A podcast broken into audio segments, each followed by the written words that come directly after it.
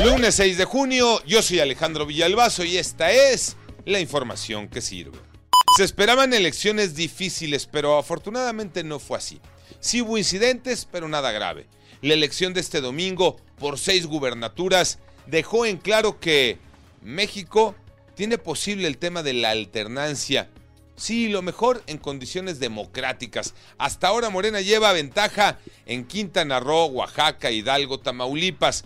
Parece que se llevó 4 de 6 porque PAN, PRI y PRD en alianza levantan la mano en Aguascalientes y Durango. Es mujer, es mexicana y conquista el espacio Iñaki Manero. Muchas gracias Alex. Su nombre es Katia Echazarreta.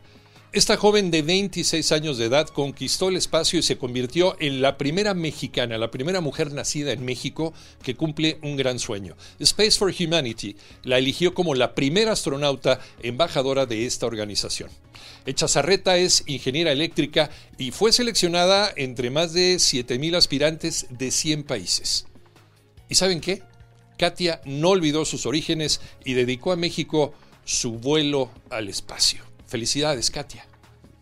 La selección siempre con sus dudas y su rechazo a la autocrítica. Tocayo Cervantes.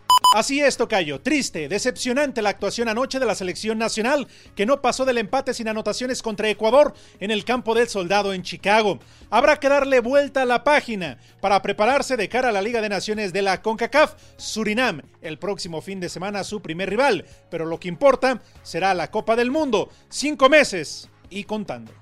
Yo soy Alejandro Villalbazo, nos escuchamos como todos los días de 6 a 10 de la mañana, 88.9 y en digital, a través de iHeartRadio. Pásenla bien, muy bien, donde quiera que estén.